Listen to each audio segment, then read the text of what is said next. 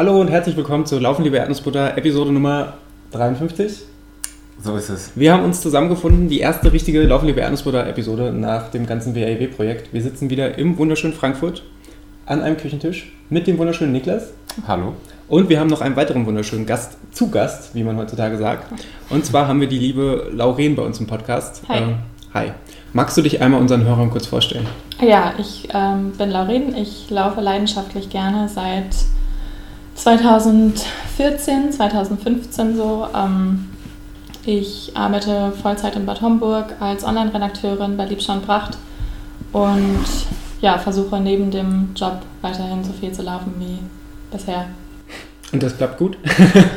Äh, ja, mehr oder weniger. Also am Anfang war das schon äh, eine gewisse Umstellung, vor allem weil ich dann noch aus Marburg gependelt bin zum Job. Äh, das war ein Monat lang, länger habe ich das gar nicht ausgehalten. Ähm, und da war halt einfach wenig Zeit, weil ich bin anderthalb Stunden gefahren mit der Bahn und äh, bin morgens früh los und abends wieder spät zurück. Und äh, da musste ich halt irgendwie um halb fünf aufstehen und um fünf raus und ähm, Krass. dann bis ja, eine Stunde, länger war halt nicht drin, irgendwie sechs, halb sieben dann und äh, habe dann auch nicht mehr als irgendwie 10 bis 15 Kilometer hingekriegt.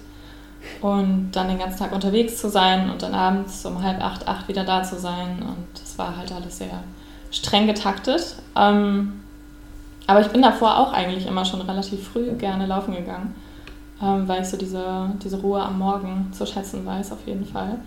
Ähm, in Marburg war das dann irgendwie was anderes äh, als in Frankfurt. Ich bin dann halt einen Monat später nach Frankfurt gezogen, weil ich das wirklich nicht ausgehalten habe mit dem Mhm. Fahren. Das heißt, einen Monat bist du quasi gependelt und dann. Genau, Dann genau. war es auch gut. Ende April hatte ich schon die Schnauze voll. Ähm, genau, und dann habe ich über, über Facebook auch äh, eine WG gefunden, bin dann nach Frankfurt-Sachsenhausen gezogen und habe dann da bis, ja, bis November letzten Jahres gewohnt. Ähm, habe das dann natürlich wesentlich besser hingekriegt mit dem Laufen wieder. Aber ähm, ja, wenn man so vom Studentendasein dann in den vollen Job wechselt, ähm, wo man halt die meiste Zeit des Tages sitzt, das war auch noch so krass. Ähm, ich hatte überall Schmerzen am Rücken und am Hüftbeuger und Knie und so. Es tat mir plötzlich was weh, was ich halt vorher irgendwie nur vom Laufen kannte und diesmal war es das Sitzen. Das ist so, Das so war schon sehr abstrus, oder? Wenn, wenn man sich vorstellt, Ja. Dass, man, dass man sonst eigentlich tatsächlich so, so körperliches Leid tatsächlich nur dadurch erfährt oder wieder einem widerfährt, wenn man halt wirklich sich verausgabt. Und wie, wie absurd es ist, dass einen Sachen Ja. wehtun vom Nichtstun. Ja. Finde ich krass. Also das war wirklich eine krasse Umgewöhnung. Und äh, also während des Studiums sitzt man natürlich auch irgendwie, ich saß vorher in meiner Masterarbeit. Aber da konnte ich mich auf mein Bett chillen mit meinem Laptop und da tippen und plötzlich sitzt du halt den ganzen Tag am Schreibtisch und äh, ich habe dann immer nach zwei Stunden die Krise gekriegt, habe mir einen Hocker geschnappt, dann hatten wir noch diesen, wie heißen die, Petsy-Bälle oder so, wo man Mhm. drauf sitzen kann. Dann habe ich mich da drauf gesetzt, dann habe ich meine Füße auf den Hocker gelegt. Es war also, ja, die Mittagspause war dann irgendwie immer so das Highlight, wenn man durch den Kurpark schlendern konnte und mal zu Hit irgendwie einkaufen und das, also das ist es jetzt immer noch, aber ja, so, also zumindest habe ich dann immer schon so den Ausgleich gehabt mit dem Laufen am Morgen oder auch am Abend und ganz häufig habe ich dann auch gemacht, dass ich von der Arbeit nach Hause gelaufen bin, ähm, von Bad Homburg nach Frankfurt dann.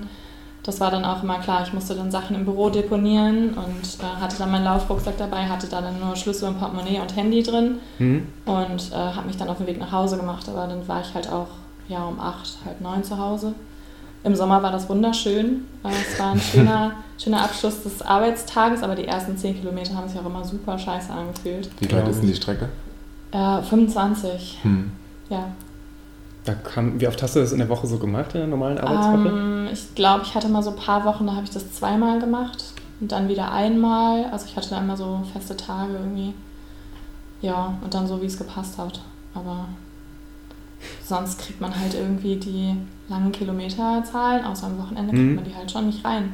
Das ist halt, finde ich immer so spannend, weil bei Radfahrern ist es ja in der Regel kein Problem. Das machen ja doch Ja. viele, dieses, dieses Radpendeln. Deswegen Ja. sagen, Arbeitsweg 25 Kilometer, kommst du am Tag auf deine 50 Radkilometer. Und das ist ja auch zeitlich, äh, ja, weiß ich, 25 Kilometer, gute Stunde oder lass es anderthalb sein, wenn du an vielen Mhm. Ampeln stehst. Aber läuferisch das zu machen, das ist dann doch auch zeitlich immer ein ganz, ganz anderes Niveau. Hast du da irgendwelche Tipps an, an Leute, die sagen, die wollen auch äh, fußläufig Mhm. solche, solche Strecken ins Büro pendeln oder gilt es da Ähm, eigentlich, das einfach nur zu machen? Also ich muss das auch erstmal so ein bisschen für mich rausfinden. Vor allem irgendwie, was esse ich dann zu Mittag, dass ich mich nicht so voll fühle, vier Stunden, fünf Stunden später. Ich glaube, das wäre mein größtes Problem tatsächlich. Das ist halt wirklich immer so dann so die Kunst. Irgendwie, ich habe dann immer so versucht, kleine, kleinere Mahlzeiten zu essen. Dann vorher nochmal irgendwie einen Sojajoghurt mit, mit Obst oder so, irgendwas Leichtes, was halt geht. Ähm, und dann halt abends groß zu essen, wenn man dann zu Hause war. Ähm, aber sonst, also ja, klar, genug Wasser dabei haben. Ähm, die Sachen, die man halt wirklich braucht, nur mitzuschleppen, also nicht, nicht irgendein Kram. Und so ein Laufrucksack ist halt Gold wert. Also, mhm. ja, und dann habe ich halt meistens auch am Tag davor schon Laufklamotten mitgenommen, hatte die dann da deponiert und bin dann am nächsten Tag mit Rucksack und so dann wieder zurück. Also, ja. Das ist halt leider nichts, was man mhm. relativ gut spontan machen kann, oder? Also, das ist. Nee, also klar, man muss dann überlegen, ich habe halt auch immer für meine Fahrten gezahlt hm. zur Arbeit und das war dann auch so eine Motivation. Heute zahle ich nicht. Und irgendwie, auch als ich umgezogen bin und selbst in Frankfurt gewohnt habe und dann diese halbe Stunde nur zur Arbeit hatte, statt diese anderthalb aus Marburg, hm. ähm, war es halt trotzdem, also man zahlt 5, 6 Euro und dann fährt aber nichts pünktlich. Hm. Und das habe ich halt wirklich so häufig erlebt. Und das hat mich nur noch genervt. Und also hätten wir eine Dusche gehabt bei der Arbeit, die haben wir leider noch nicht. Vielleicht kommt die ja noch. ähm, dann wäre ich auch hingelaufen und mal zurück. Also so, dass man, dass man einfach so, ja, unter der Woche auch diese Kilometer reinkriegt, das war mir so wichtig. Und das habe ich halt in der Studentenzeit, klar, dann fängst du morgens an, äh, an deinem PC zu arbeiten, unterbrichst es dann für zwei Stunden, kannst deine 20, 25 Kilometer laufen und setzt dich danach wieder ran, ja, und mhm. kannst dann im Bett die Beine ausstrecken äh, so ein bisschen regenerieren. Das hat mir einfach gefehlt. So und ja, ich hoffe, dass sich das jetzt einfach alles nochmal so einpendelt mit dem erneuten Umzug. Das dritte Mal in einem Jahr. so erlebt man auch was. ja. ja, doch. Aber äh. So weiß man halt irgendwann, was einem wichtig ist. Also ich, ich wollte halt immer äh, aus Marburg in die Stadt, mal irgendwie nochmal was Größeres. Ähm, nee, also das ist einfach nicht meins. Ich hatte dann doch andere Prioritäten, aber das weiß man dann später. Wie sieht der Niklas das? Der ist gerade aus dem großen Hamburg ins beschauliche Siegen gezogen. auch aufregend, äh, auch deutlich kleiner, aber ja, man gewöhnt sich dann schon recht schnell dran, so. Also, dass alles Vor- und Nachteile hat und ja, das ist aber auch ganz schön, jetzt mal so seine Ruhe zu haben und ja, ja nicht über den ganzen Lärm und die ganzen Menschen. Ja, ist das nicht auch schwer da irgendwie? Hast du deine, deine spezielle Laufrunde da? In Hamburg? Ja. Ähm, ja, und ich habe zum Glück nicht so zentral gewohnt, dass, äh, okay. dass das die irgendwie so völlig überlaufen ist oder so, genau. Aber zum Beispiel haben alle immer geschwärmt von der Alster und haben da mhm. teilweise irgendwie ihre drei, vier Runden drum gedreht und so. Und das konnte ich überhaupt nicht, überhaupt nicht verstehen, weil das völlig überlaufen ist. Ich habe eher versucht, irgendwie nicht, mhm. nicht nur die, die bekannten Laufwege zu nehmen, sondern irgendwie ein bisschen rauszulaufen und ein bisschen ja. in die Vorstädte rein oder so. Ja. Ja, das ist ja mein auch so krass. Ja, ich finde es furchtbar. Also ich finde tatsächlich Richtung Hanau raus, das ist ganz schön. Ja, ja das ist ähm, Aber da musst du auch erstmal das, das Main-Ufer in Offenbach hinter dir lassen, mhm. weil da ist es teilweise schlimmer noch als hier in Frankfurt direkt. Ja, ja vor also, allem im Mai oder Juni war das letztes Jahr so. Da war irgendwie so ein großes Fest, eine Veranstaltung, mhm. da haben die alle auf der Wiese gegrillt und überall laufen die kleinen Kinder vor dir her und Fahrrad. Das finde ich ja auch, auch dieses Grillen, also ich weiß nicht, ob es mittlerweile noch erlaubt ist oder ich phasenweise war es ja untersagt wegen der, wegen, wegen der, wegen der Trockenheit auf den mhm. Wiesen, aber es hat sich ja keiner drum geschert. Ja. Und also ich finde es gar nicht mehr aus diesem veganen Aspekt raus, ähm, sondern dadurch, du, du läufst dann da und dann stinkt es halt oder riecht man, mancher ja. würde sagen, riecht es halt die ganze Zeit nach diesem Grillgut. Und ich finde es halt auch so stressig, ja, gerade wenn man dann auf dem Rückweg ist vom Long Run ja. und dann hast du vielleicht noch drei oder vier Kilometer und bist halt wirklich auch durch. Und dann ist es heiß und dann riecht es halt irgendwie noch nach, nach weiß ich, ja, nach verbrannter Schweinebacke oder sowas. Es ist halt auch, Manche finden es vielleicht geil, ich finde es halt echt, echt stressig, nee, jedes Mal aufs Neue. Ich finde alle Gerüche schlimm beim Laufen. Also ja. Das Schlimmste ja, tatsächlich so. Zigaretten. Manchmal Leute, die so bei Wettkämpfen an den Gittern stehen und dabei oh, rauchen. Ja, ja. Zigaretten und Pommesfett, irgendwie, das, das geht auch gar nicht. Pommesfett ertrage ich, aber Zigaretten, das ist so, oder noch schlimmer sind halt, wenn die Leute ihre so Zigarillos oder, mhm. oder Zigarren oh, auspacken. Ja. Mhm. Ich fand es auch grenzwertig. Ähm, vielleicht haben wir das in der WLW-Folge erwähnt, wir wissen es an der Stelle noch nicht. ähm, aber da war auch so ein Streckenposten, der immer wieder sich mit seinem Klapprad hingestellt hat, hat Pfeife geraucht. Hm. Und das war auch, das, das, das war auch abgefahren. Also A, geruchstechnisch natürlich auch ein bisschen und B, auch dieses Erlebnis, dass du alle zwei, drei Kilometer den gleichen Menschen siehst, der von seinem Klappradsteig dann halt diesen Du bist den wahrscheinlich schon Kilometer vorher. Ja, aber das war irgendwie, das hatte irgendwie so was Uriges. Krass. Ja. Jetzt sind wir, obwohl ein, eine Sache gerade noch, wo wir im Thema Umzüge sind, weil ich finde es ultra spannend, am neuen Wohnort äh, neue Laufstrecken zu erkunden. Ja, ja, schon. Also kommt darauf an, wo man halt hinzieht. ähm, also ich habe meine Laufstrecken in Marburg halt einfach geliebt. Mhm. Also ich hatte da so meine festen Runden, ob durch den Wald oder, oder an der Lahn entlang. Und das habe ich schon krass vermisst und ich habe auch richtig häufig davon geträumt, dass ich da laufe. Deswegen hat es mich auch immer wieder am Wochenenden oder so dahin gezogen und einfach um zu laufen. Ähm, hier am Main finde ich es eigentlich auch ganz schön, also wenn man, wenn man halt früh genug ist und an Wochenenden auch früh genug. Also ich glaube, im Sommer ist es am besten, wenn man um 8 spätestens läuft. Äh, sonst ist es einfach zu voll, auch auf dem Rückweg dann, wenn man lange läuft. Ähm, ja, neue Laufrunden erkunden finde ich eigentlich auch schon ziemlich spannend. Also das ist auch irgendwie, ich habe dann immer das Gefühl, die Zeit verfliegt viel schneller, weil man sieht ganz neue hm. Dinge hm. so links und rechts. Ähm, aber ich mag auch meine festen Runden. Also und wenn ich da auch so ein bisschen variieren kann, äh, schnell, langsam, dann und ich bin sowieso, also ich laufe viel mit Musik. Ähm, Musik macht für mich ganz viel. Also wenn ich irgendwas nicht in den Beinen habe und mir die Kopfhörer draufsetze, dann bin ich so in meinem eigenen und äh, das geht gefühlt in die Beine und gibt mir irgendwie immer so einen Push. Und äh, dann laufe ich auch ganz anders. Ich habe einen ganz anderen Laufstil, wenn ich Musik höre, als ohne. Mhm. Das ist so ganz krass. Also es macht mental auch total viel mit mir. Das ist ja, eine Form von legalen Doping. Also ich finde, ja, Musik genau. ist halt, ja. ich unterscheide mittlerweile ganz krass zwischen Läufen, die ich halt mit Podcasts oder Hörbüchern mache. Ja. Das sind halt dann meistens dann so die, die gemächlichen Dauerläufe und irgendwann, ja. wenn ich halt merke, es wird schwer, dann kommt halt irgendwie doch nochmal unsere ja. Intervalle- und Krawalle-Playlist oder was wir da halt so alles, alles vorliegen haben. Ähm, meistens läuft man dann auch zu schnell, aber das ist halt schon, ja. schon geil, wie krass einen so Musik pushen total, kann. Total, total. Also ich habe wirklich das Gefühl, ich gehe da drin auf. So. Und dann ist mir auch die Laufstrecke egal. So. Mhm. Also dann bin ich wirklich so im Fokus und ähm, habe das so in mir drin. Ich habe dann auch regelmäßig so Gänsehautschübe. Und das, also das pusht mich enorm. Das ist echt krass, ja. Will ich mal kurz quer einspringen, weil du hast mich tatsächlich, oder du und der Felix, ich glaube, ihr wart das zu zweit, habt mich mal auf eine Idee gebracht, äh, ja. damals noch in Marburg, ähm, wir haben uns in Marburg, hatten es im Vorgespräch ja schon äh, beim, beim Gute Nachtlauf kennengelernt. Ja. Und ihr habt mir damals mal davon erzählt, dass ihr in Vorbereitung oder, oder generell mal auf der Laufbahn, glaube ich, einen 30 Kilometer oder 40 ja. Kilometer Lauf, irgend so einen abgefahrenen Lauf gemacht habt. Das hat mich ja auch inspiriert zu meiner letzten Mentaltrainingseinheit vom, cool. vom WIW, dass ich dann da auch 35 Kilometer auf der Laufbahn gemacht habe. Hattet ihr da Musik oder habt ihr euch da wirklich nee, voll und ganz sexual so. hingegeben? Ja, ja. Krass. Also es ist halt, ähm, also ich, ich fand das noch nicht mal so schlimm. Für mich ist das, irgendwann waren die Bahnen total egal. Also es war halt einfach nur eine Strecke, mhm. die sich dann addiert hat in den Runden, aber ähm, man denkt halt schon, das fuckt mental tierisch ab.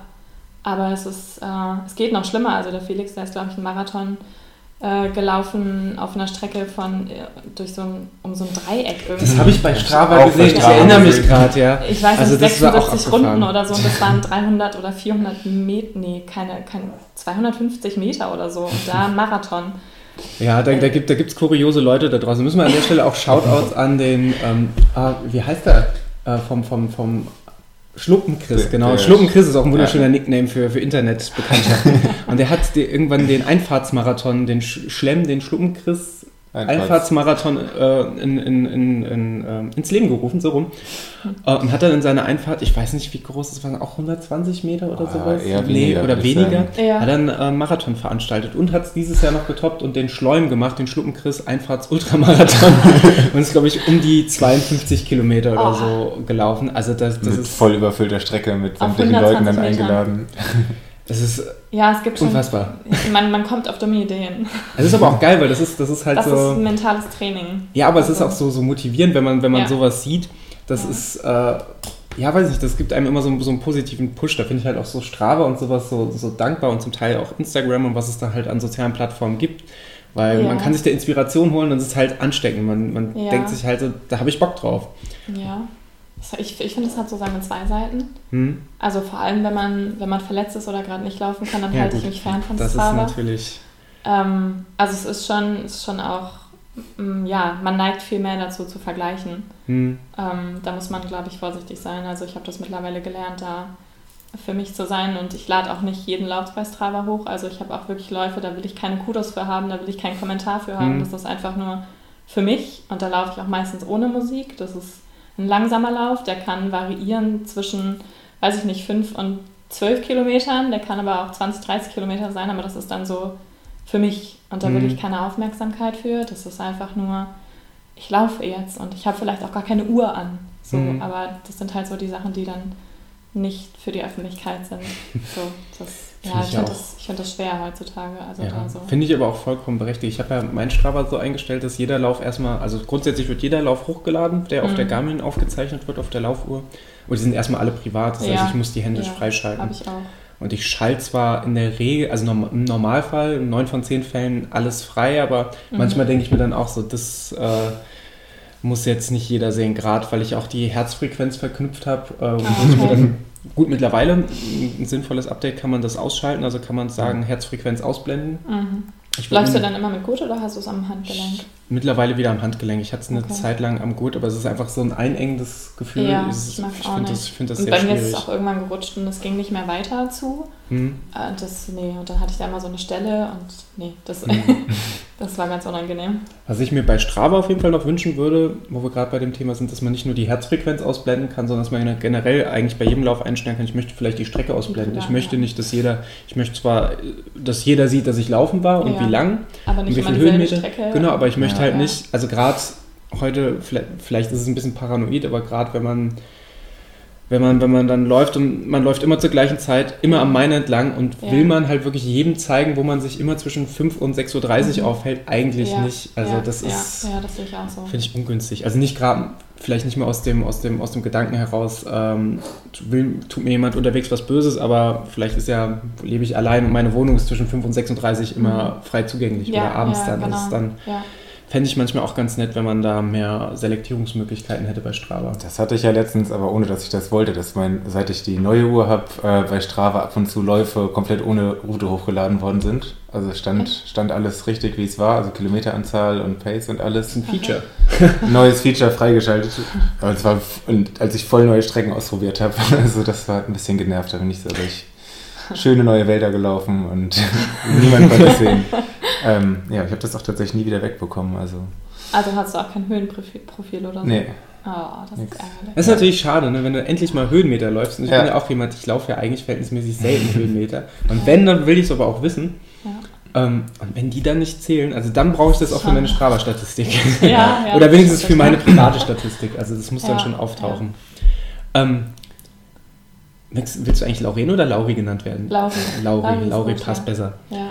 Lauri. Jetzt sind wir natürlich voll eingestiegen, aber irgendwie den, den, den, äh, klassischen Punkt haben wir voll übersprungen. Wie bist ja. du überhaupt zum Laufen gekommen? War das schon immer Bestandteil deines Lebens oder ähm, wie kam das? Also ja, ich war generell eigentlich schon immer ziemlich aktiv. Ich war im Teenageralter auch bei der Leichtathletik. Ähm, ich ähm, habe das auch mitgekriegt von zu Hause. Also mein Papa hat immer schon gesagt, also ich, ich war generell immer ähm, was die Schule anbelangte, so sehr, ich hatte immer Probleme, mich zu konzentrieren und äh, vor allem Mathe war einfach gar nicht mein Ding und dann saß ich halt täglich da und habe Matheaufgaben geübt und ich konnte mich einfach nicht konzentrieren und mein Papa hat dann irgendwann gesagt, trainiere erst den Körper, dann den Geist.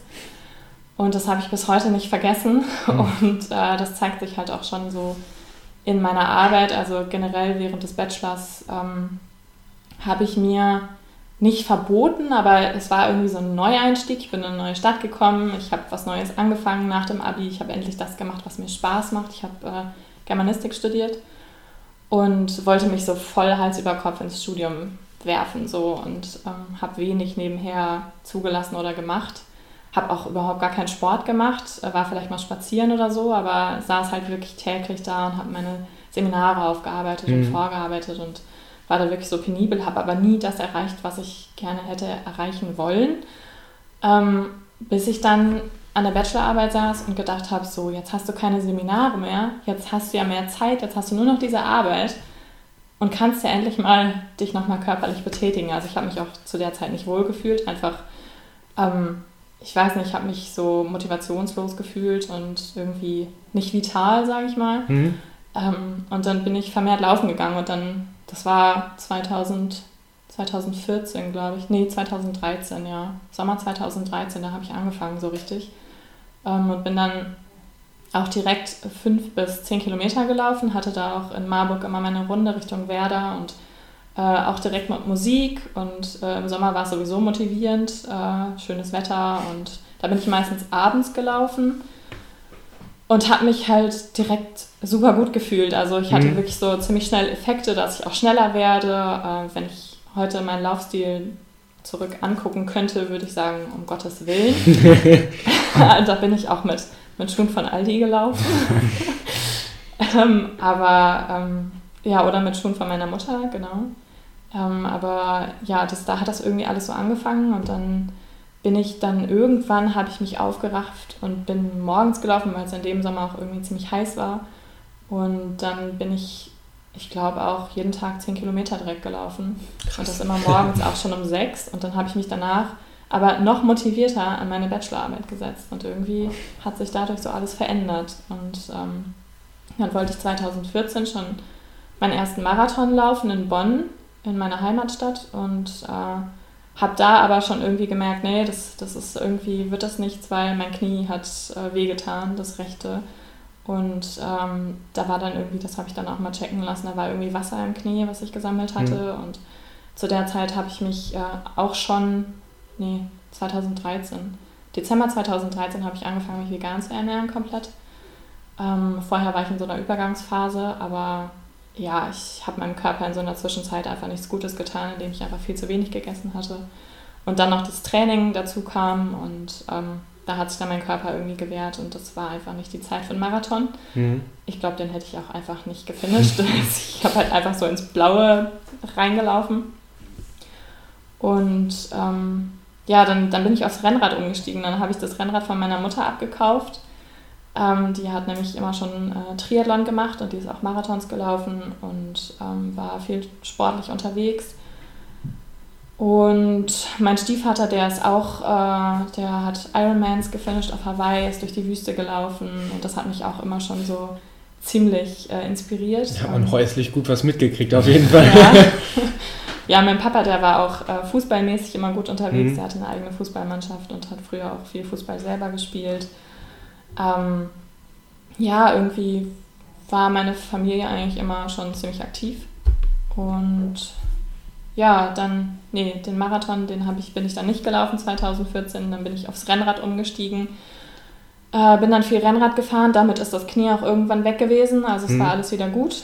Und äh, dann habe ich 2015 oder Ende 2014 habe ich wieder angefangen mit dem Laufen. Ich habe es halt zwischendurch immer mal wieder so probiert. Und 2015 ging es dann wieder so richtig los und 2016 bin ich dann meinen ersten Marathon gelaufen im Oktober.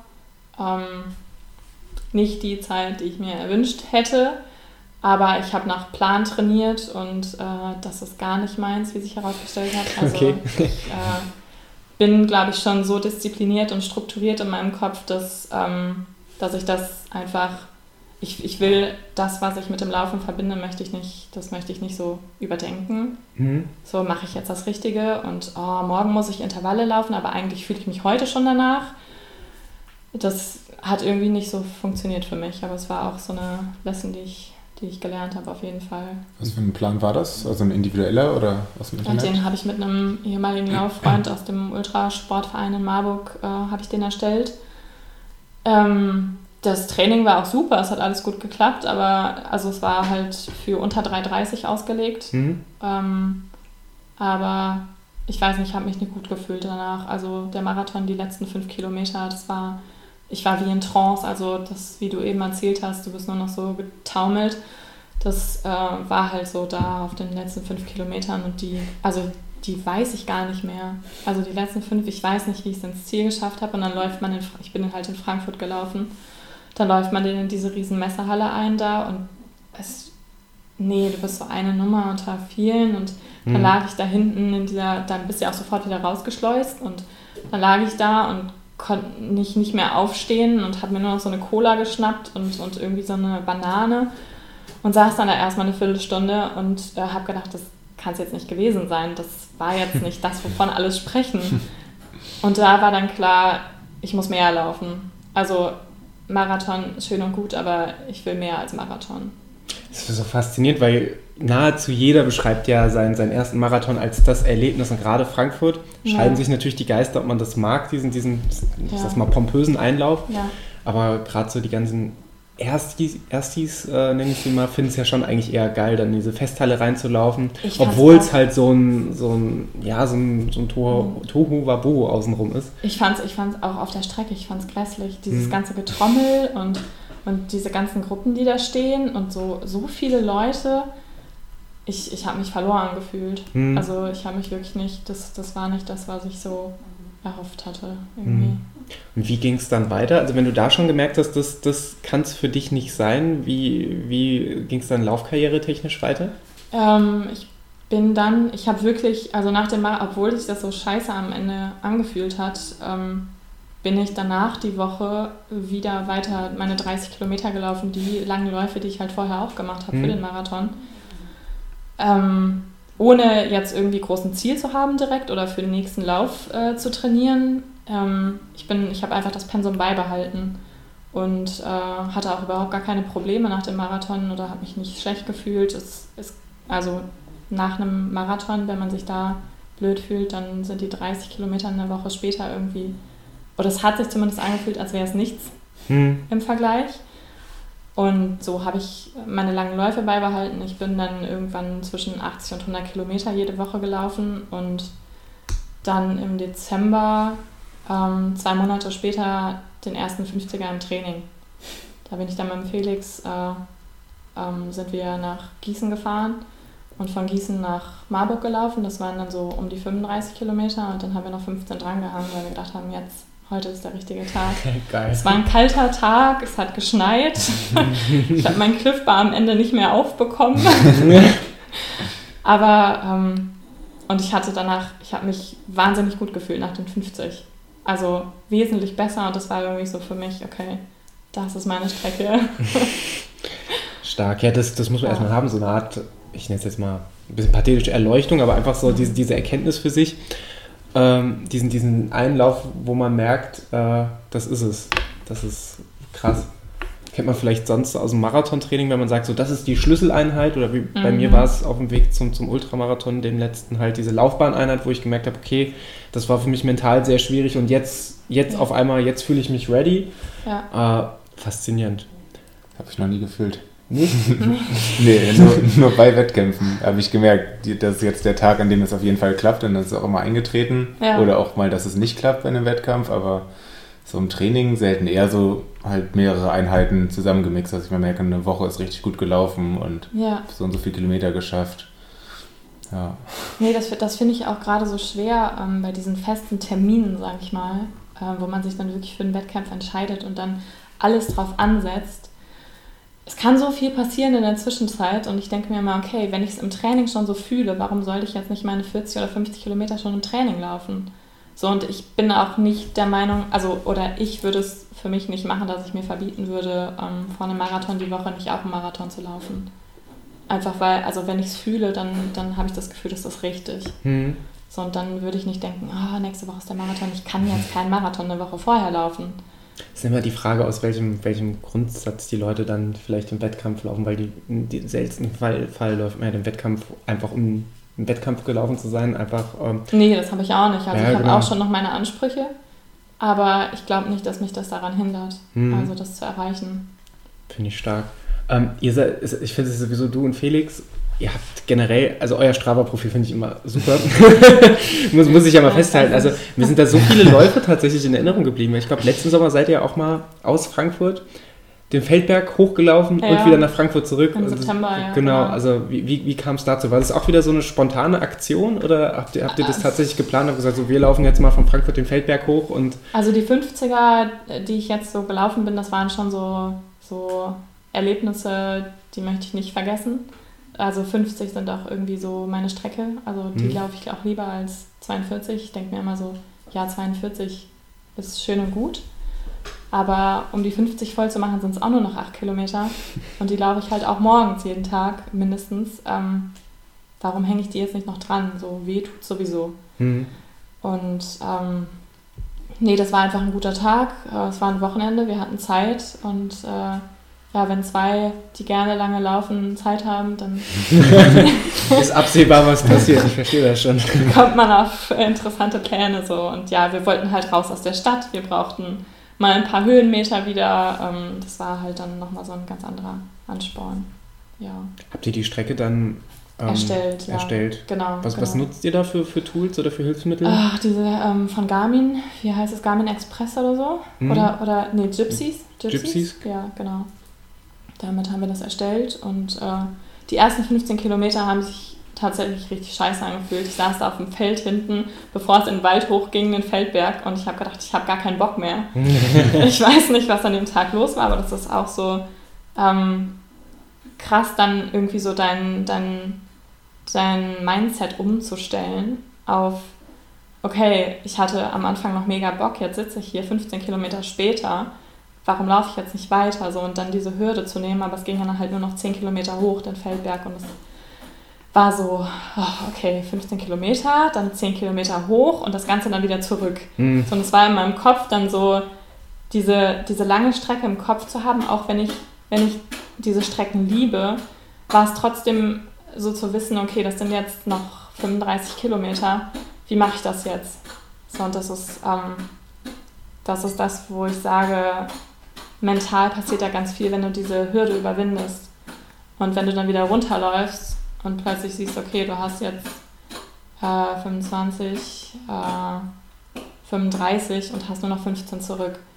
So, das ist, also es ist, da spielt ganz viel im Kopf so. Mhm. Und das ist das, was ich eben sagte, wenn ich es nicht in den Beinen habe, dann hole ich es mir entweder über die Musik oder wirklich dann über den mhm. Kopf und dann habe ich auch nicht, dann sage ich mir nicht 10.000 Mal, so du hast jetzt 35 Kilometer noch vor dir, sondern lauf einfach und fühl es. Mhm. So. Das ist für mich ja auch die größte Faszination. Gut, ich bin jetzt kein Ultramarathon-Veteran, weiß ja gar nicht, ich bin zwei Stück bisher gelaufen, aber das war auch das, was mich am meisten fasziniert hat an dem Ganzen. Es ist ja letztlich, will nicht sagen sekundär, aber von der Priorität ein bisschen, bisschen niedriger doch, wie, wie gut du letztlich in Form bist an der Startlinie. Mhm. Weil wie du vorhin schon gesagt hast, es tut ab einem gewissen Punkt tut es einfach weh ja. und der Rest entscheidet sich einfach dadurch, ob du sagst, ich mache weiter oder ich mache nicht weiter. Und das ja. ist einfach sich das bewusst zu machen, das mal, mal erlebt zu haben und das, das vielleicht auch bewusst die Situation gesucht zu haben, das, das geht ja zum Teil auch und das dann einfach überstanden zu haben, das finde ich schon e-, enorm wichtig. Gar nicht mehr um Ultramarathon zu laufen, weil ja. die Wahrscheinlichkeit, dass sowas auf 42 Kilometern passiert, ist ja auch gegeben. Ja, ja ich finde, es ist immer so eine, so eine Reise zu, zu sich selbst. Also jedes mhm. Mal auf so einer langen Strecke habe ich das Gefühl, ich komme mir immer wieder ein bisschen näher auf unterschiedliche Art und Weise. Ähm, aber das ist immer so ein Battle, den man dann halt irgendwann mit sich selber ausfechten muss. Hm. Ja. Ja, mit wem sonst? Also ja. sonst ist ja, ja, meistens ist ja sonst niemand da, den man verantwortlich machen ja. könnte. Ja, genau. Ja, auf jeden Fall, finde ich, klingen da schon so ganz viele Mentalstrategien von dir raus, die du hast beim Laufen oder das ganz viel mit, mit mental, äh, ja, mentaler Stärke einfach zu tun hat. Hast du dir das alles mehr oder weniger selbst ausgedacht, wie du lange Läufe zum Beispiel bezwingst oder hast du dir da irgendwas angelesen oder Leute befragt? Nee, angelesen nicht, auch keine Leute befragt. Ich hatte jetzt nicht irgendwie in meinem Umfeld am Anfang auch nicht irgendwelche Leute, wo ich jetzt gedacht habe, boah, sag mir mehr. Ähm, es war, das hat sich irgendwann rauskristallisiert. Es war auch nicht so, dass ich das Gefühl hatte, ich muss da jetzt irgendwie was Mentales für mich finden, woran ich mich halten kann, weil ich sonst nicht mehr laufen würde es war eher so, das hat sich automatisch äh, entwickelt. Ich bin zum Beispiel dann irgendwie 25 Kilometer. Ich bin halt häufig, das habe ich super gern gemacht. Ich bin irgendwo hingefahren, habe mich irgendwo ausgesetzt mit dem Zug und habe mir dann den Weg zurückgesucht. und es war halt teilweise, das war dann halt ohne Google Maps. Klar hatte ich mein Handy dabei für den Fall der Fälle, aber ähm, ich bin halt einfach drauf losgelaufen. Ich dachte, okay, du fährst jetzt ewig lang in eine Richtung mit der Bahn, irgendwie kommst du auch wieder zurück. Und dann bin ich aber auch manchmal zehn Kilometer nur im Kreis gelaufen. Das habe ich dann später erst rausgefunden und habe aber von der eigentlichen Strecke zurück nichts zurückgelegt. Wo du danach denkst, okay, gut, fangen wir nochmal von vorne an. Wie geht's jetzt zurück? Und ähm, ich habe dann irgendwann angefangen, auch Ortsschilder rückwärts zu lesen. Also ich hatte dann, wenn ich keine Musik gehört habe, dann habe ich irgendwie, bin ich durch verschiedene Ortschaften gelaufen und ähm, habe dann, hab dann die Schilder rückwärts gelesen so. Und dann hatte ich die ganze Zeit diesen Ton in meinem Kopf von diesem Ort, den ich rückwärts gelesen habe und das habe ich dann immer wiederholt, das war so staccato-mäßig. Mhm. und das hat mich dann beschäftigt so. Und dann kam das nächste Ortsschild und das, dann kam das nächste. Und dann habe ich, hab ich das immer perfektioniert in meinem Kopf, wie ich das aussprechen könnte, damit es Sinn ergibt, weil C und H rückwärts hintereinander ergibt halt was völlig anderes. Ähm, das war sowas und dann habe ich mich irgendwie, dann habe ich irgendwas mit meinen Händen angefangen. Ich habe immer die, die Finger so aneinander im Rhythmus der Musik oder es, ich weiß nicht, es war, es kam halt alles so von selber und das mhm. sind halt Strategien, die habe ich immer noch. Das sind irgendwie so kleine Spielchen, die ich dann so entwickelt habe. Können wir vielleicht die Folge doch vom WHEW aufnehmen. Also gerade diese mentale Beschäftigung, das ja. finde ich tatsächlich, ich finde, es ist so, so eigentlich so offensichtlich und schlüssig, aber nie habe ich, da habe ich nie drüber nachgedacht. Letztlich musst du dich ja nur von dem, was, was dich gerade zum Leiden bringt, sage ich mal in Anführungszeichen, ja. ablenken. Ja. Dieses, ähm, diese körperliche Ablenkung, indem man irgendwie mit, mit den Fingern irgendwelchen Gesten oder sowas macht, das habe ich zum Teil auch. Meistens sieht es einfach aus, als würde ich sehr schlecht rappen. da haben mich beim Köln-Marathon tatsächlich Leute drauf angesprochen, dass das wohl sehr witzig ausgesehen hat. Ich habe heute beim Long Run angefangen zu trommeln. Zu trommeln? Also er hatte keine Trommel dabei, aber er hatte ja auch in die Luft rein, oder? Ja, genau. Hatte gute Musik und den Berg runtergelaufen. Und ja, das kann jetzt niemand sehen, aber ist auch ganz gut. Das erklärt, warum du vor dem Vorgespräch deinen neuen Laufstil so verteufelt hast. Stark. Ja, ja. Ähm, ich, ich finde das Wahnsinn, also was man, was man da selber für, für, für sich entwickeln kann, um da einfach um sich so, so Situationen zu wappnen. Und nichtsdestotrotz ist das doch häufig, gerade wenn man im Bereich Ultramarathon reingeht, so die häufigste Frage, was hast du so für, für Kniffe? Ähm, ja. wie, wie, wie schaffst du es da, dich mit was anderem zu beschäftigen? Und meistens sind ja die Lösungen, die funktionieren, echt die simpelsten. Ja, also äh, das kann ich gar nicht so beantworten, weil sich das irgendwie alles so ergeben hat. Und mhm. auch erst später im Reflektieren habe ich gemerkt, was ich da überhaupt tue. So, also währenddessen ist mir das halt überhaupt gar nicht aufgefallen. Und ich denke, der Körper und der Kopf, die suchen sich ihre Wege, um mhm. mit Situationen umzugehen und klarzukommen. Ja. Stark. Ähm, du hast es vorhin schon angesprochen, du bist Veganerin seit 2013. Ja. Wie kam der Entschluss? Ähm, ich, das, das war auch Hals über Kopf. Also wenn ich was mache, dann ist das eher extrem, also entweder in die eine Richtung oder in die andere Richtung, entweder ganz oder gar nicht. Mhm. Ähm, so eine Balance zu finden, ist generell für mich sehr schwer. Ähm, ja, wie bin ich dazu gekommen? Ich habe ich hab mich da irgendwann mal inspirieren lassen von irgendwelchen YouTube-Videos und ähm, habe dann Attila Hildmanns Buch Vegan for Fit gelesen, ähm, weil das halt da auch die Zeit war, wo ich angefangen habe mit dem vermehrten Laufen. Und ich früher immer schon so das Gefühl hatte, dass also so bauchmäßig nach Käse oder, oder Milchprodukten oder so ging es mir nie richtig gut und da hatte ich auch keinen keinen Ansporn, mich zu bewegen. So, also da fühlt man sich ja so träge und mhm. irgendwie war das nicht so richtig. Und ähm, dann habe ich das komplett umgestellt und habe, äh, also ich habe mich generell eigentlich immer schon sehr bewusst ernährt, habe das auch von zu Hause mitbekommen. Wir hatten immer riesen Obstschalen zu Hause, die waren auch super schnell leer und bei uns gab es auch jeden Abend Salat und Gemüse jeden Mittag. Also ähm, das habe ich irgendwie dann so beibehalten, aber so diese ganzen Milchprodukte habe ich, glaube ich, auch schon ähm, mit 16 oder so gemieden, weil ich immer schon Hautprobleme hatte und das mir immer krass geholfen hat schon, äh, darauf zu verzichten. Und ähm, dabei bin ich eigentlich geblieben. Deswegen war es eigentlich nur noch mal wieder hin und wieder Fleisch und Fisch oder Eier, die ich gern gegessen mhm. habe. Das war auch nie viel, aber ähm, dann habe ich halt gedacht, okay, du würdest es nicht vermissen. So und ähm, dann bin ich von heute auf morgen im Dezember 2013 vegan geworden und möchte seitdem nie zurückgucken. auch äh, was das Läuferische angeht, äh, ich habe sofort gemerkt, also auch die, diese, diese Energie zu haben, morgens aufzustehen um halb sechs und einfach loslaufen zu können, ohne dass du denkst, boah, dir liegt die Mahlzeit vom vorigen Abend noch im Magen oder dass dich irgendwas belastet oder auch nach einer Portion Reis mit Gemüse einfach loslaufen zu können, weil du das Gefühl hast, da ist nicht irgendwas, was jetzt 14 Tage braucht, gefühlt, um verdaut zu werden. ähm, das habe ich einfach mega zu schätzen gewusst mhm. so, und weiß das auch immer noch. Und regenerationsmäßig ist halt auch krass. Also da ist so viel drin. Ja. Ja, was, was das angeht, bin ich tatsächlich relativ schlechter Veganer, glaube ich. Wir waren gestern auf, auf einer Konfirmation eingeladen und ähm, die gute vegane Alternative bestand natürlich hauptsächlich aus Kroketten. Ja. Und das wiederum, das habe ich heute Morgen schon noch gemerkt. Ja, ja, das, das kam noch dazu, ich bin dann auch direkt in dieses High Carb, äh, Low Fat gegangen. Mhm. Ähm, bin da auch eigentlich heute noch so drin. Also ich esse hauptsächlich Kohlenhydrate, ähm, vor allem Reis, Kartoffeln, äh, dann die ganzen Hülsefrüchte natürlich. Ich liebe Kichererbsen und Linsen. Ähm, Wer nicht, will man da fragen. ja.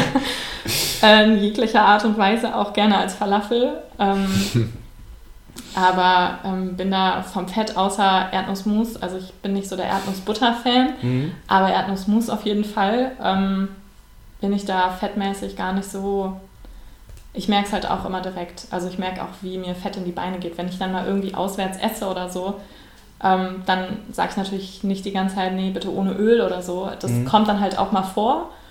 Ähm, aber dann merke ich das auch direkt. Also ich merke wirklich direkt, wie das so, wow. Mhm. Ja, es verlangsamt mich irgendwie.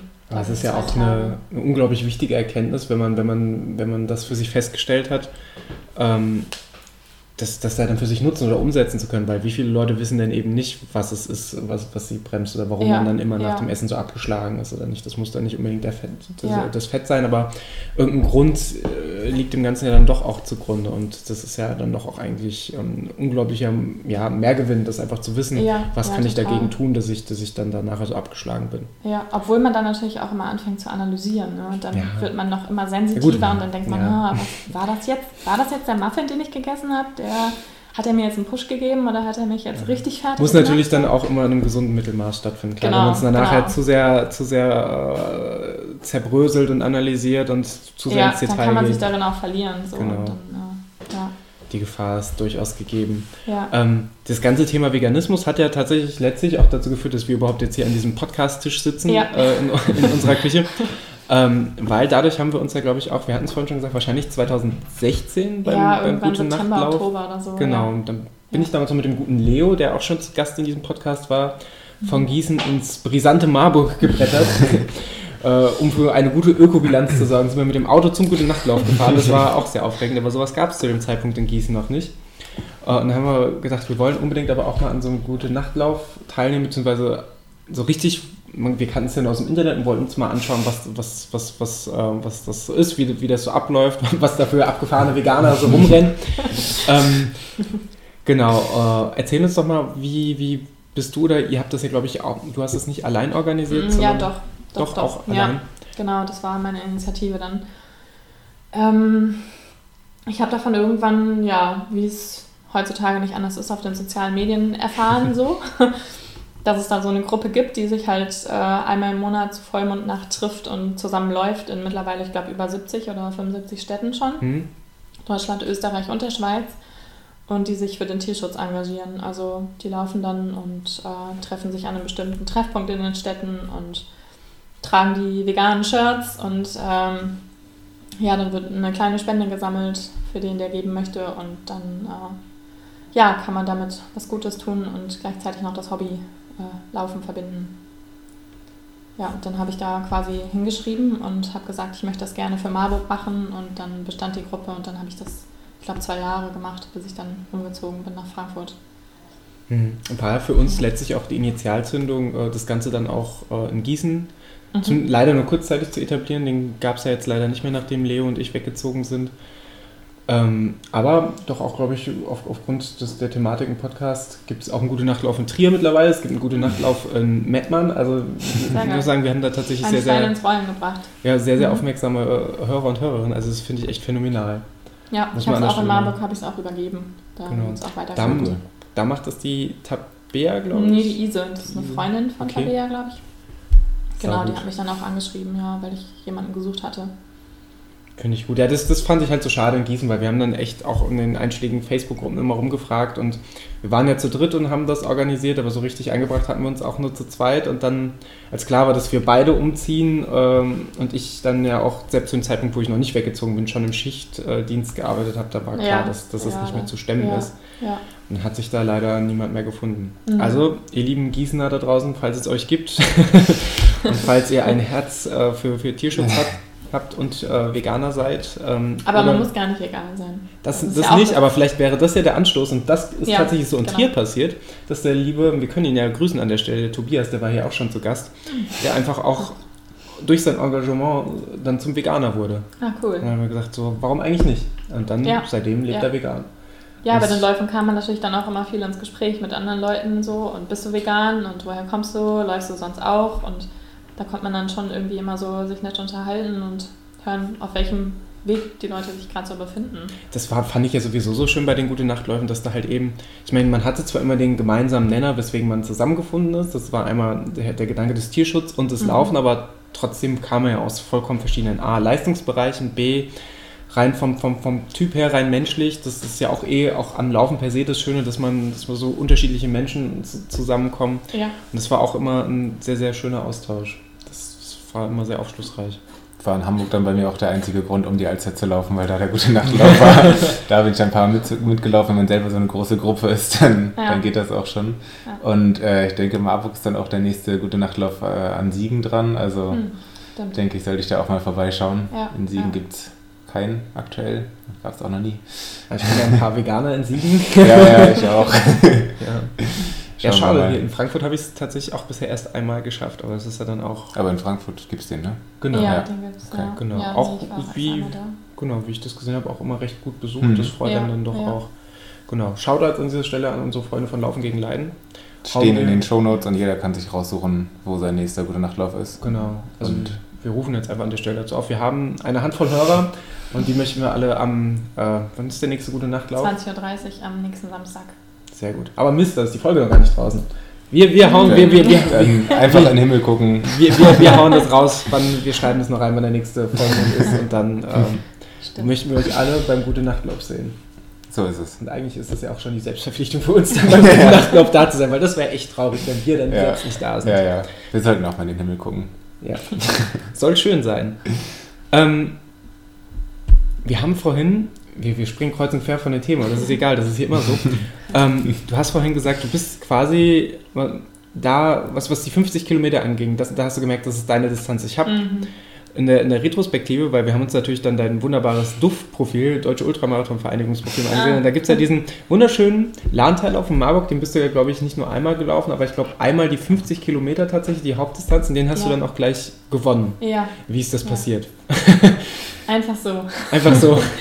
2017, genau. Also nachdem wir ähm, im Oktober dann 2016 nach meinem, nee, im Dezember 2016 nach dem Oktober äh, Marathon in Frankfurt äh, die 50 Kilometer das erste Mal gelaufen sind, habe ich gedacht, also die sind wir in 4,24 gelaufen. Wir hatten uns keine Zeit vorgenommen oder so, aber da habe ich gedacht, weil ich mich so gut gefühlt habe, okay, das kann ich schneller.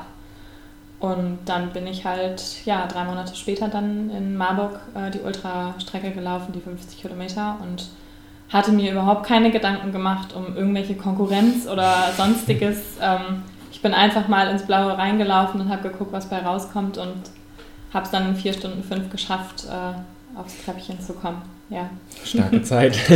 ja das war ähm, das war dann auch so der, der Beginn für alles andere, was 2017 noch so kam. Mhm. Ähm, wir sind dann noch die 86 Kilometer gelaufen im Ende Mai, Anfang Juni äh, in der Pfalz, den Käufelskopf.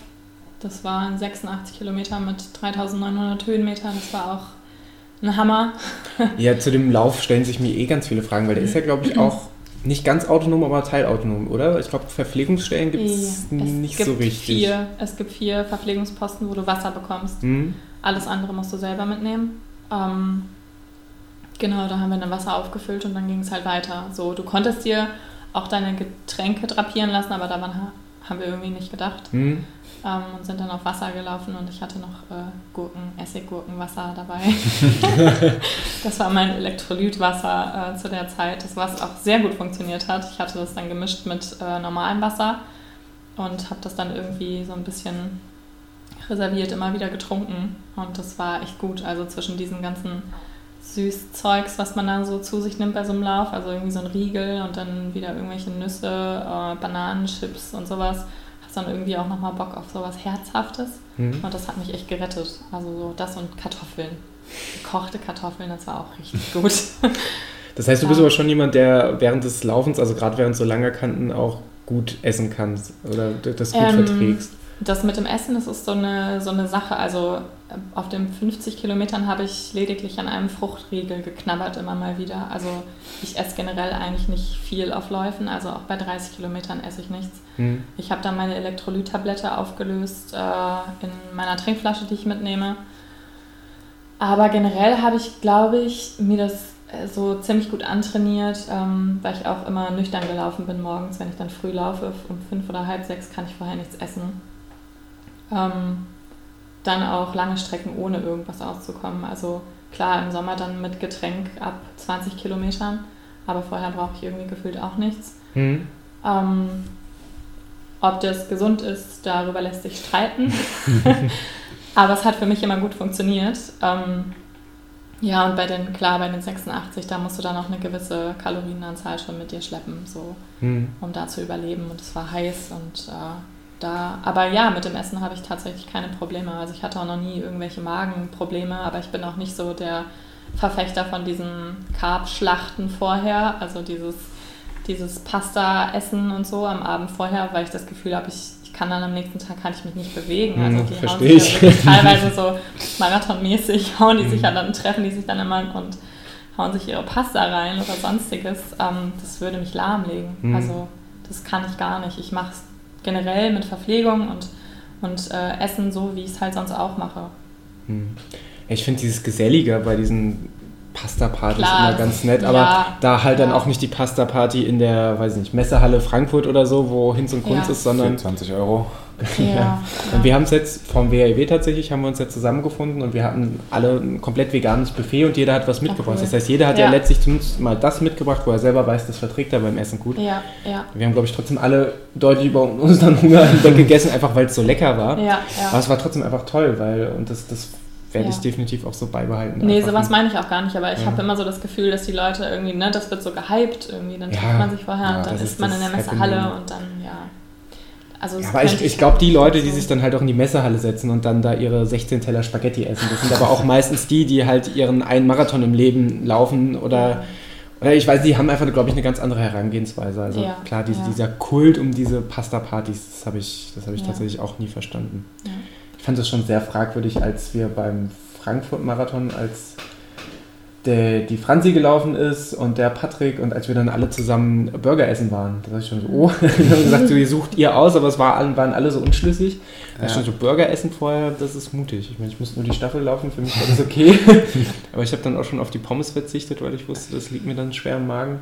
Ja, ja. Aber gut, so ist es halt, wenn man sich selber kennt und wenn man selber weiß, was man verträgt, ja. ist das auch an der Stelle eigentlich Gold wert bin einfach mal blind hinterhergelaufen und habe das so gemacht, wie alle gesagt haben. Ich war zwar nie auf einer offiziellen Pasta-Party, aber ich habe mindestens immer meine eigene gemacht. Ja, ja. ähm, ja, vielleicht einfach mal mehr ausprobieren. Also. Ja, nee, also da bin ich sehr froh, dass ich magenmäßig nie Probleme habe. Das ist, ja. würde ich mir auch manchmal wünschen.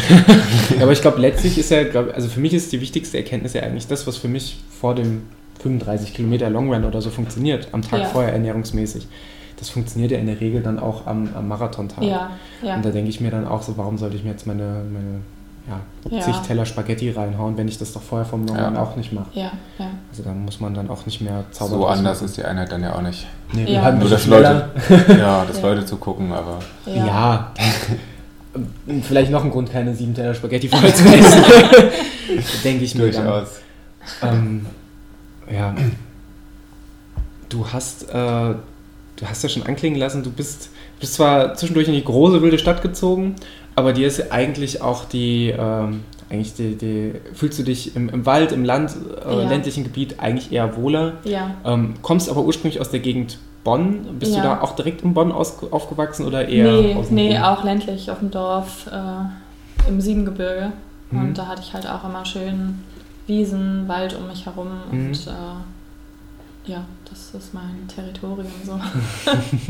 Wie wichtig ist dir dann in dem Punkt so regionale Verbundenheit? Weil wenn man dir auf den sozialen Kanälen folgt, sieht man ja schon ab und an, dass du auch wieder in Richtung äh, Rheinland, sage ich mal, fährst und, ja. und dann da auch aufhältst, auch lauftechnisch. Ähm, wie wichtig ist dir das? Äh, sehr wichtig. Also ich besuche natürlich regelmäßig auch meine Eltern. Ähm, und im Siebengebirge zu laufen ist mega schön. Also mhm. da kann man die Berge ablaufen und äh, da gibt es auch nette Laufveranstaltungen, den Siebengebirgsmarathon im Dezember und äh, den Drachenlauf äh, zwei Monate vorher. Also es ist, sind tolle Sachen und mhm. ähm, ja, dann Wochenende zu verbringen äh, und zu laufen. Und generell ähm, habe ich das auch immer so, dass ich das schön kombinieren kann. Also ich fahre jetzt auch nicht in Urlaub und äh, mache nur Urlaub, um Urlaub zu machen, so wie das vielleicht andere Leute machen, die äh, gönnen sich dann irgendwie zehn Tage Strand und, und Hotel und Vollpension.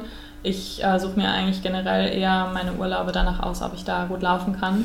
Natürlich, ob es da auch nettes, leckeres Essen gibt. Mhm. Ähm, aber versuche da irgendwie so eine, so eine gute Kombi zu finden. Und das Laufen hört für mich nicht auf, nur weil jetzt mein Alltag quasi gerade stillsteht. Mhm. Das gehört halt für mich irgendwie so dazu. Und deswegen auch auf so Fahrten nach Hause oder so habe ich immer meine Laufschuhe dabei.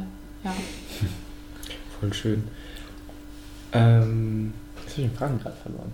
Ich habe äh, du hast den Faden ich habe den Faden irgendwo wiedergefunden.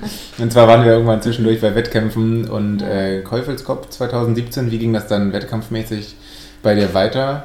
Äh, drei Wochen später war der Marathon in Marburg, der Nachtmarathon. Ähm, ich habe tatsächlich auch nicht lange Pause gemacht nach den 86, also es waren, glaube ich, drei Tage. Krass. Da, ich hatte den übelsten Muskelkater überall. Ich konnte auch nur noch stachsen, vor allem bergunter. Aber ich habe gemerkt, wie einen die Höhenmeter pushen auf der geraden Strecke. Also seitdem würde ich auch immer vor einem Marathon Höhenmeter trainieren, als groß Intervalle zu laufen auf der Bahn oder sonst wo, ähm, sondern lieber hochlaufen irgendwo und wieder runter und wieder hoch, weil mich das einfach auf der geraden Strecke wesentlich schneller macht. Also für mich ist das so, mhm. hat sich das so rausgestellt. Ähm, ich habe nichts gegen Intervalle, überhaupt gar nicht. Das macht mir auch Spaß, aber ähm, ja, ich habe irgendwie gemerkt, dass mir die Höhenmeter wesentlich mehr bringen. Mhm. Genau, dann bin ich den Marathon gelaufen und wollte da auch gerne eine neue Bestzeit laufen. Der Marathon davor lag ja bei 3,37 und äh, dann war das der Marathon in 3,17. Also wirklich drei Wochen danach. Leistungssprung, noch mit dem Ultramarathon in den Beinen, das kann man ja, machen. Aber es hat sich halt, das ist so für mich das auch, was ich so an den langen Strecken liebe, alles darunter wird halt einfacher. Mhm. So, also du setzt halt wirklich diese Schmerzgrenze einfach mal hoch und äh, alles darunter ist einfach wesentlich spannender und spaßiger, wenn es nicht mehr so weh tut. das ist so irgendwie so meine, äh, ja, mein Ding. Ja. Stark. Ja, dann kam, was kam dann? Das war Juli. Ich weiß gar nicht mehr, was dann kam. Ich glaube, dann kam noch ein Halbmarathon im Siebengebirge, den bin ich gelaufen. In, das war, ich weiß gar nicht, was das war das waren halt auch Höhenmeter, ich glaube 500 Höhenmeter oder so. Ähm, eine Stunde, Stunde 27 oder so. Ich, ich, ich, weiß es gar nicht mehr, ich kann jetzt auch irgendwas erzählen wahrscheinlich. ähm, genau, und dann, dann wurde es halt so ein bisschen ruhiger. Ähm, ich hatte 2017, das war halt auch noch so das Ding nach dem Ultra in Marburg, die 50, hatte ich ähm, eine lange Zeit, wo ich Probleme hatte, weil ich ähm, mich ab Kilometer 23 schön hingelegt habe in einer Kurve, wo eine mhm. Verpflegungsstation war und wo ich eigentlich nur ein Wasser haben wollte. Aber niemand hat mir dieses Wasser angeboten. Standen da alle und so. Man sollte dann was nehmen und ähm, ja, ich habe dann geguckt, wo steht das Wasser, aber ich habe es halt nicht rechtzeitig gefunden und da lag Schotter und dann habe ich mich schön hingelegt Ach, und Scheiße. hatte eine richtig Delle am Knie und am Hintern, habe mich halt wirklich einmal so lang gelegt. Bin dann aber weitergelaufen und es hat ja auch noch gut geklappt dann. Ähm, ich habe auch bei dem Lauf habe ich auch nichts gemerkt. Also da habe ich auch wieder Musik gehört und wahrscheinlich mhm. war mein Adrenalin so hoch. Ich habe gedacht, okay, ich muss jetzt wieder meine Pace finden. Das Ding geht weiter. Ich will das so, ich will das so unbedingt. Und äh, da war das Knie und alles andere war halt Geschichte für mich in dem Moment. Aber als ich dann in der Umkleidekabine war, habe ich dann ähm, versucht, mir die Schuhe zuzubinden. Und dann ist es irgendwie in meine Hüfte umgesprungen. Und wie als würde ich dann Krampf kriegen. Und mein Bein war halt dick an der Stelle, wo ich mich hingelegt habe und ein richtig riesen Bluterguss. Und dann ähm, kam irgendwie eins zum anderen. Und in den nächsten zwei Tagen war ich wirklich vollkommen fertig. Und äh, wahrscheinlich war mein Immunsystem einfach total down. Und äh, ich hatte dann auch einen diagnostizierten Bandscheibenvorfall. Puh. Und da hatte ich wirklich, also die Schmerzen meines Lebens, die hatte ich bei sonst keinem Lauf vorher. Mhm. Deswegen bin ich irgendwie so dankbar, dass 2017 trotzdem noch so krass funktioniert hat. Und ich weiß bis heute nicht, wie ich diese 86 Kilometer mit den Nervenschmerzen im Bein gelaufen bin. Also weil ich hatte wirklich Schmerzen, die mir vom unteren Rücken in mein Bein ausgestrahlt mhm. sind und äh, das über sieben Tage lang, wo mir auch kein Ibuprofen geholfen hat. Ähm, aber ich habe nicht aufgehört zu laufen und ich bin spazieren gegangen an den Tagen und ich habe irgendwie versucht, ähm, weiterzumachen. Und das hat mir, glaube ich, so enorm geholfen. Also 2017, diese Schmerzen, die hatte ich sonst nie wieder. Und mhm. äh, das hat mich, glaube ich, ziemlich stark gemacht, auch für alles andere, was danach kam. Ja. Das ist, glaube ich, auch, ist, glaube ich, auch das Schwerste, wenn man, wenn man dann wirklich so eine ernsthafte Verletzung hat und dann wirklich sich auf dieses, ja, wenn man da wirklich gar nichts macht, ja. oder vielleicht gar nichts machen kann, damit umzugehen. Ich glaube, das ist die Situation, die, die fürchten, glaube ich, auch die meisten von uns. Also ich, also ich glaube, auch in den seltensten Fällen hilft das wirklich. Also mhm. wenn ich, klar, wenn ich jetzt ein gebrochenes Bein habe und mich halt nicht bewegen kann, ist das was anderes. Aber ich wusste halt, wenn ich jetzt diese Schonhaltung einnehme und ich weiß auch, dass Schonhaltung nicht unbedingt förderlich ist mhm. für den Körper, ähm, sondern wenn ich jetzt einfach dranbleibe, ich konnte halt nicht laufen in den sieben Tagen, aber ich konnte mich halt bewegen. Natürlich hatte ich jedes Mal diesen, es war wirklich wie so ein Elektroschock, der mir halt mhm. vom unteren Rücken in das Bein gestrahlt ist. Es war eine Katastrophe und ich hätte jedes Mal am liebsten geheult, aber wenn du draußen bist, dann reißt du dich irgendwie zusammen. ähm, und dann bin ich einfach da meine Runde gegangen und es hat mir echt geholfen.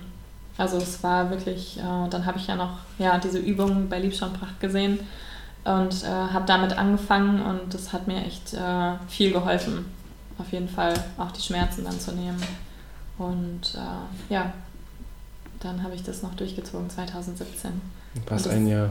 Ja, ja, es war wirklich bisher das prägendste Jahr, so was das Laufen angeht, aber was mich unheimlich stark gemacht hat, was mir aber auch gezeigt hat, okay, es gibt auch körperliche Grenzen, es gibt mhm. auch, es gibt auch äh, Situationen, in denen musst du einfach einen Gang runterschalten und dann musst du es auch in dem Moment akzeptieren und gucken, wo kann ich jetzt anknüpfen, dass es mir und meinem Körper besser geht. Und mhm. dankbar zu sein, dass man laufen kann, dass man sich bewegen kann. Ich glaube, das vergisst man so häufig im Alltag, wenn man jeden Tag laufen kann und die Möglichkeit hat. Aber wenn du es plötzlich nicht mehr hast, dann denkst du erst so, krass, okay, wir haben zwei Beine, wir können uns bewegen, wir haben zwei Füße, auf denen wir stehen täglich. Eigentlich sollten wir das viel mehr schätzen, auch im Alltag. So. Und äh, ja, das ist, das ist so das, was ich gelernt habe. Hm. Das ist eigentlich auch äh, ja, die beste Erkenntnis, die man, die man haben kann. Du hast, du hast ja jetzt auch zwei Sommer in Folge leider erfahren gehabt, erst mit dem berühmt-berüchtigten Läuferknie, dann mit dem oh, ja. äh, Schienbeinkantensyndrom. Äh, oh, bei, schöne bei, Sachen. Ja. Beides mitgenommen. Ja, aber seitdem denke ich da auch jetzt beim Laufen immer dran, wie schön es ist zu laufen und ja. laufen zu können vor allen Dingen. Ne? Ja, ja. Ja, ja es ist, äh, so, so, so, so eine richtig, richtige Verletzung, wenn die mal ausgebrochen ist. Das, das ist ganz, ganz, ganz qualvoll. Gar nicht mal nur der körperliche Schmerz, sondern wir hatten es ja vorhin, Stichwort Strava, du machst das, machst ja. da halt dein, deine Sportplattform auf und mhm. siehst halt die ganze Welt macht halt gerade die geilsten Sachen, was sonst der unglaublichste Motivator sein kann, was einen ja. sonst so unglaublich pusht, ist auf einmal das Schlimmste der Welt. Ähm, Dazu ja. zu gucken nur. Ja, ja. man, man, halt, man weiß halt, äh, man kann es gerade nicht. Ja. Das ist, das ist furchtbar. Ich hatte ja Anfang des Jahres Gott sei Dank nur kurz, dass ich da ja, gute zwei Wochen oder knapp zwei Wochen ausgesetzt, mhm. äh, ausgesetzt habe. Und selbst das war ja schon, war ja schon furchtbar, weil ich habe zwar Sport gemacht, war zwar dann Radfahren, aber das, was ich eigentlich machen wollte, das Laufen. Mit dem Hintergrund, mit, mit dem Wissen im Hintergrund, ich ja. habe ja noch meinen Hauptwettkampf dieses Jahr und ich muss ja unbedingt Kilometer kloppen ohne Ende und das kann ich jetzt nicht. Und ja. ist ja dann auch diese, dieser selbstgeschaffene Druck und so, das war echt zu Beginn nicht einfach damit umzugehen. Ja, mit dem Schmerz hat das ja dann auch irgendwie nichts Befriedigendes. Nee. Und wenn man sich dann noch selber unter Druck setzt, ich glaube, der Körper merkt einfach sowas. Und äh, also ich glaube, so dieses Positive, was ich bei den meisten Läufen einfach habe oder was mir auch so wichtig ist, das möchte ich auch nie verlieren. Und deswegen würde ich mich auch, glaube ich, nicht für die neue Bestzeit unter Druck setzen. Also entweder es mhm. passiert und ich weiß, dass ich dafür trainieren muss und ich weiß auch, dass manche Dinge einfach wehtun werden. Aber ich glaube, ich würde jetzt keine Verletzung riskieren wollen. So, das ist mir einfach nicht wert dafür. Mhm. Also dann laufe ich lieber konstant weiter. Vor allem der Sommer kommt erst und äh, ich glaube, es gibt eine Menge, die man machen kann. Jetzt haben wir das, das, das Verrückte und Prägende und ich finde es auch wahnsinnig faszinierende Jahr 2017 hinter uns gelassen und springen wir jetzt in wir haben 2019, oder? Wir ja, Jahr 2019, 2019. und ähm, äh, ziehen mal Bilanz. Äh, wo, wo, stehst du jetzt läuferisch? Hast du, hast du irgendwelche Projekte oder irgendwelche Ziele, an denen du gerade arbeitest oder ist gerade das Laufen für dich eigentlich im ehesten weiterhin Selbsterfüllung? Also es ist pure Leidenschaft auf jeden Fall und das wird es auch bleiben. Ähm, nichtsdestotrotz habe ich natürlich auch noch so ein paar Höhepunkte, die ich gerne erreichen möchte dieses Jahr. Das ist halt der Käufelskopf nochmal. So mhm. nach zwei Jahren möchte ich gerne nochmal zurück.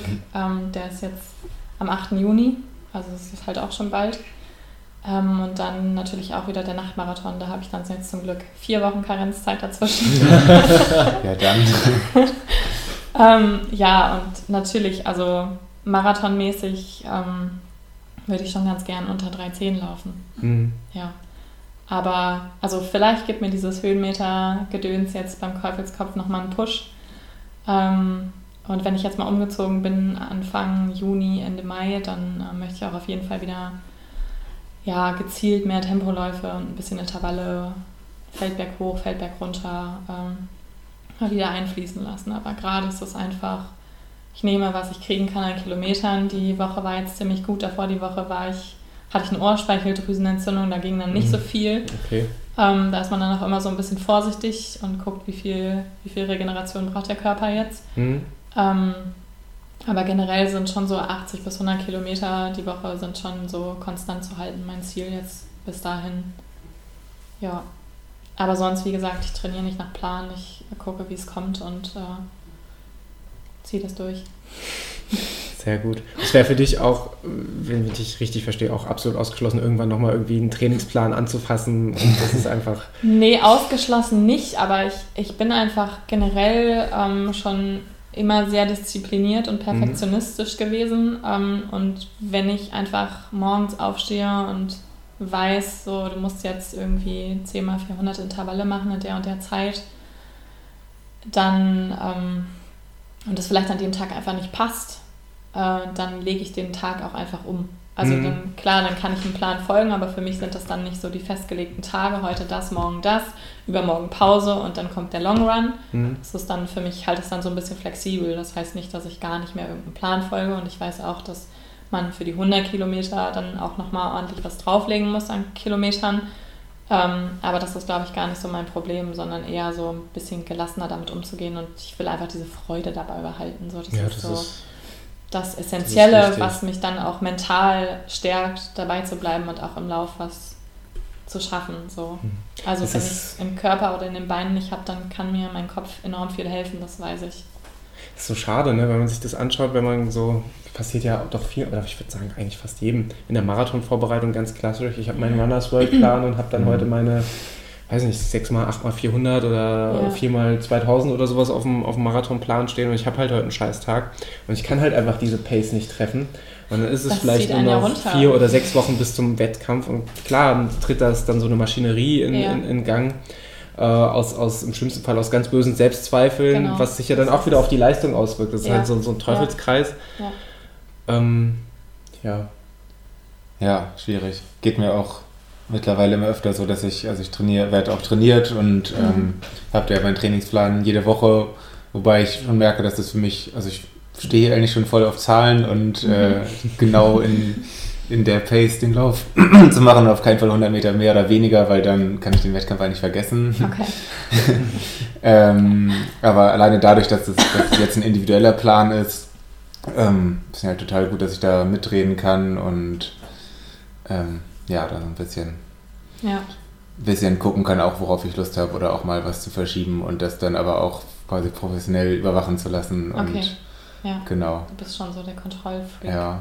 ja. ja, aber ich habe schon aus diesem Gespräch rausgezogen, dass Gelassenheit auf jeden Fall ja, ab und zu mal in der Tagesordnung sein sollte. Ich muss, ich muss das auch erst lernen. Ja. Also ich habe auch, ich bin auch eher so kontrollmäßig so ähm, unterwegs, aber es ist also mir hat das unheimlich geholfen und äh, nach manchen Verletzungen oder wenn du, wenn du einfach siehst, dass du hast dich da irgendwie ins Austrainiert, weil jetzt kamen Intervalle und dann kamen dir 15 Kilometer Tempolauf so kurz hintereinander und du hast vielleicht gar nicht gefühlt, aber du wusstest jetzt, du musst es jetzt durchziehen, weil sonst wirst du ja nicht schneller. Ähm, hat mir halt schon gezeigt, so auf den Körper zu hören und so ein bisschen das zu fühlen. Aber das entwickelt sich halt dann irgendwann und man lernt ja auch dazu. Und mhm. Manche, manche funktionieren super mit einem Plan so und das ist ja auch voll okay. Das ist ja, ja. auch alles höchst individuell. Ja, ja. Das kann man ja gar nicht so. Ich, manchen Leuten wird wahrscheinlich diese Gelassenheit fast schon sogar haben. Das ist, das ist ja auch einfach, auch, auch einfach Typsache. Ich würde mir auch ab und an ein bisschen mehr Gelassenheit wünschen. Ja, ja. Das wäre, glaube ich, bin mein, mein, oder ähnlich wie bei dir, man selbst ist so sein, sein schwerster Richter und ja, ja. urteilt dann doch manchmal ein bisschen zu streng mit sich selbst.